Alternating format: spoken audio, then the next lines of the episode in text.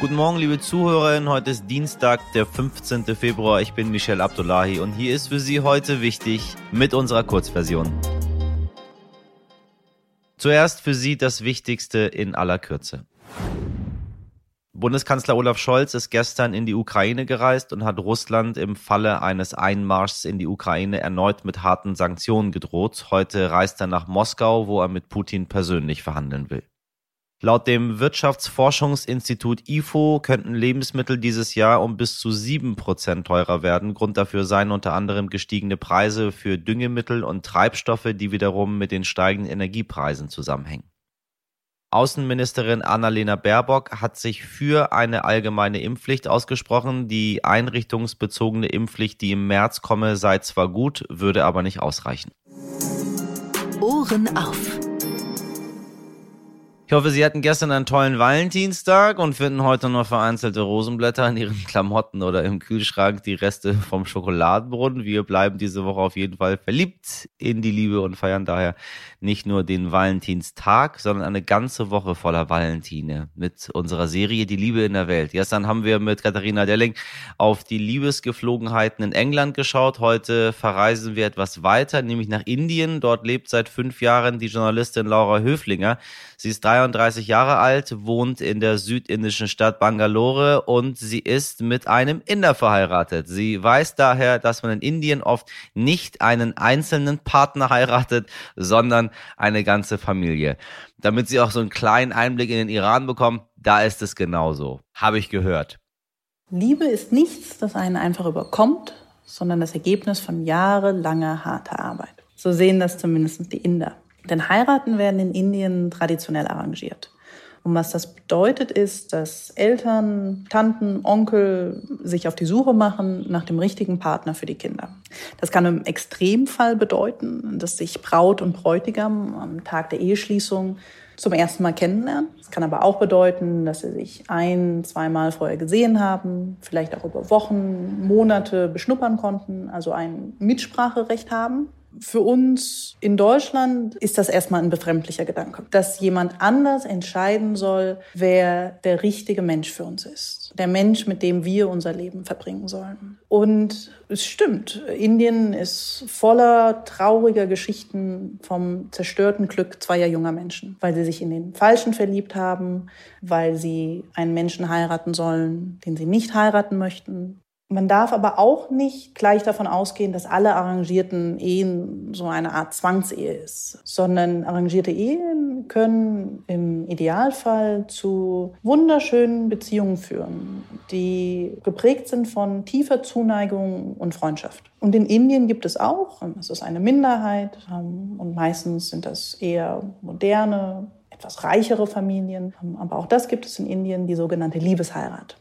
Also zwei Menschen verlieben sich und sie beschließen, dass sie den Rest ihres Lebens miteinander verbringen wollen oder zumindest einen Teil davon. Aber selbst wenn das der Fall ist und egal wie modern die Familie ist und wie experimentierfreudig, in den aller, allermeisten Fällen werden die Eltern trotzdem irgendwie ihre Finger im Spiel haben, irgendwie versuchen, ein bisschen ähm, Ratschlag zu geben, ein, ein bisschen mitzuentscheiden. Denn das ist der andere große Unterschied zu Deutschland und daran gibt es so schnell auch nichts zu rütteln. Eine Ehe bedeutet nicht für die Inder, dass zwei Menschen heiraten, sondern dass zwei Familien zusammenkommen. Ich weiß, wovon ich rede. Ich habe nämlich einen Inder geheiratet.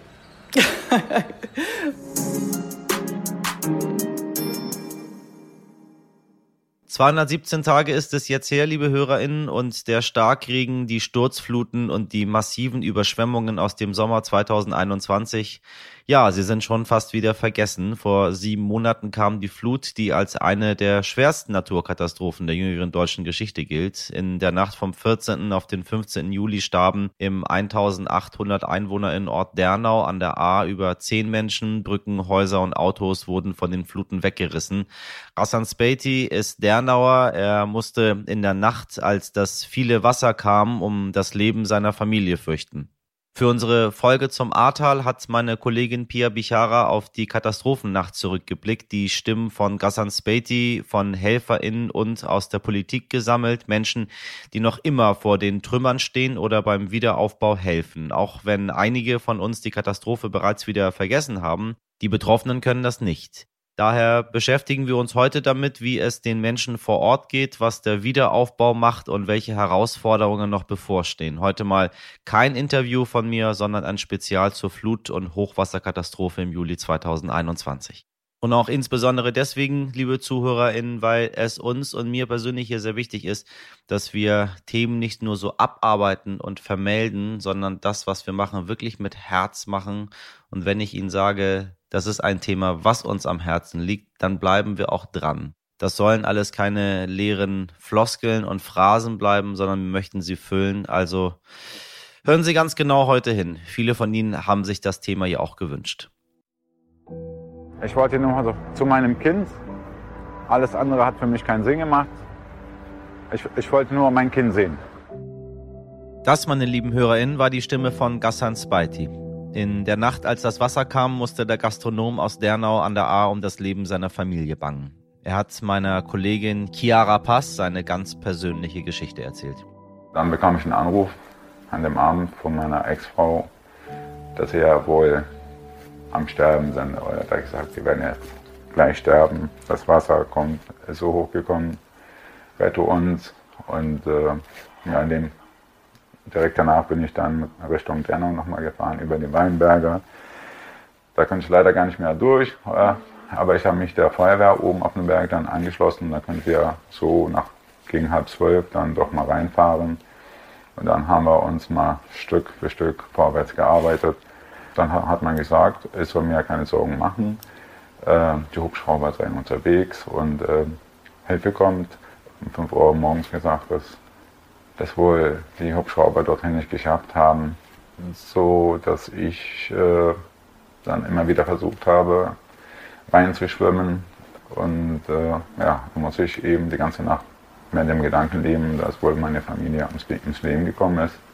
Diese Angst, die Gassan Spalti durchmachen musste, muss furchtbar gewesen sein. Und auch der Dernauer wollte es nicht wahrhaben. Stattdessen wagte er das schier Unmögliche. Um 8 Uhr da war die Freiwillige Feuerwehr da gewesen. Dann haben sie mich ja gesehen, wie ich da am Leiden bin, wie ich versucht habe, immer wieder da reinzuschwimmen, was ja gar nicht machbar wäre. Irgendwann mal, kurz danach, da kommt der Einsatzleiter vom Bundeswehr, der meinte, der hätte jetzt Hubschrauber bestellt, damit er die Leichen von der Friedensstraße bergen kann. Also da hat man schon die Familie total für, für tot erklärt. Dann bin ich direkt ins Wasser, habe versucht, doch noch irgendwie dort drin zu kommen, weil ich wollte einfach nur Gewissheit haben. So, so dass man mich da rausgeholt hat, dann haben sie mich äh, evakuiert. Dann habe ich mich doch wieder auf den Weg gemacht Richtung Bernau, so dass ich dann unten nochmal eingekommen bin, aber diesmal mit dem Entschluss noch reinzuschwimmen, was ich ja auch tat. Und Gott sei Dank habe ich gesehen, dass sie doch noch alle am Leben sind und irgendwann mal später, wir haben die alle rausgeholt. Also da war ich auch mit dabei, da bin ich ganz reingeschwommen. Gassan Spalti und seine Familie haben zum Glück überlebt, doch mehr als 180 Menschen sind bei der Hochwasserkatastrophe im Sommer 2021 ums Leben gekommen. Der Starkregen, die Sturzfluten und die massiven Überschwemmungen sind schon fast wieder vergessen, wie auch die Menschen vor Ort. Wir wollen nicht schon wieder den gleichen Fehler machen, den wir viel zu oft tun, vergessen, weil wir bereits von der nächsten Nachricht, Sensation, Katastrophe, was auch immer abgelenkt sind. So einfach vergessen können auch nicht die Betroffenen. Wahrscheinlich gibt es auch unter Ihnen, liebe HörerInnen, Menschen, die alles verloren haben, noch immer vor den Trümmern stehen und noch immer mit den Aufräumarbeiten beschäftigt sind. Bevor wir gleich in die Gegenwart blicken und schauen, wie es den Menschen heute geht, welche Hindernisse sie überwunden haben und wie es künftig für sie weitergeht. Hier ein kurzer Rückblick. Was ist eigentlich genau im Juli 2021 im Westen Deutschlands passiert? Hören Sie selbst. Wegen des vielen Regens führt der Rhein seltenes Sommerhochwasser. Der Fährbetrieb bei Bob hat eingestellt. Und in der Eifel wurden 150 Urlauber dieses Campingparks nach Hause geschickt. Aus Angst davor, dass sich die friedliche Prüm in einen reißenden Gebirgsbach verwandelt. 30 Liter Regen pro Quadratmeter wurden bis zum Abend in der Eifel erwartet. Dazu kommen heute Nacht im Süden und in der Mitte teils heftige Gewitter. Und morgen droht dann im Westen eine wahre Sintflut mit Regenmengen bis zu 200 Liter. In den Mittelgebirgen können ganze Ortschaften überflutet werden. Am Wochenende sollen die Unwetter dann aber erst einmal verschwinden, denn dann beendet ein Sommerhoch den Regen in ganz Deutschland. Das war der Wetterbericht von RTL aktuell vom 13. Juli 2021. Ob zu diesem Zeitpunkt überhaupt jemand ahnt, dass uns eine der folgenschwersten Naturkatastrophen der Nachkriegszeit bevorsteht? Dazu kommen wir gleich.